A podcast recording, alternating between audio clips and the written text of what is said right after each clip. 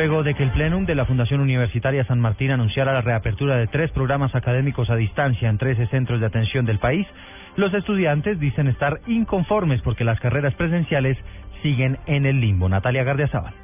Los estudiantes quedaron inconformes con el anuncio porque aseguran que las carreras presenciales siguen en el limbo. Nos sentimos desamparados porque pues vemos que a distancia ya le dieron soluciones y a nosotros de presencial nos han dejado a un lado. No tenemos eh, fechas de inicio. Nos sentimos solos, nos sentimos rechazados por el ministerio porque ellos hablaron cuando llegaron a la universidad de que iban a seguir todos los que estábamos con y sin registro. Señora ministra, si pretenden sacar a los estudiantes sin registro calificado por la puerta de atrás como delincuentes, queremos ver las sanciones a los administrativos. Otros que tampoco saben cuál será su destino son los trabajadores de la institución. ¿Por qué no nos arreglan o nos dicen qué es lo que van a hacer con nosotros? Porque es lo mismo, esperen, esperen, esperen y seguimos el hambre, las casas. El Pleno manifestó además que los estudiantes que se inscribieron en programas que no cuentan con registro calificado deberán presentar exámenes en otras instituciones para validar las materias. Natalia Gardea, Sabal, Blue Radio.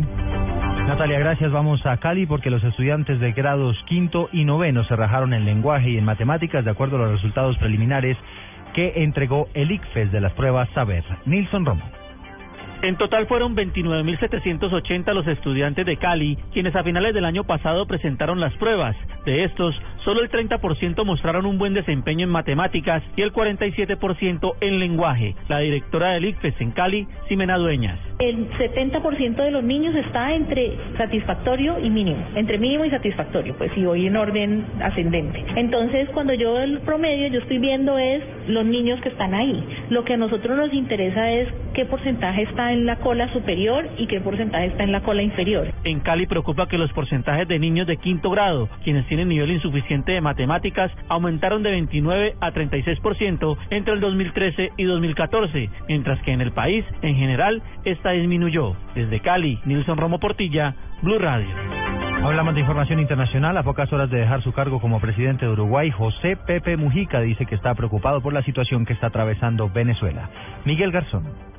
El mandatario dijo en una entrevista al diario El Observador de Uruguay que estaba preocupado por todo lo que está sucediendo en Venezuela y aseguró que la oposición en ese país se encuentra dividida en dos. En la parte de la oposición se quiere el juego institucional, de que haya elecciones parlamentarias. Y otra parte que, que quiere que el gobierno se vaya de gas, es golpista.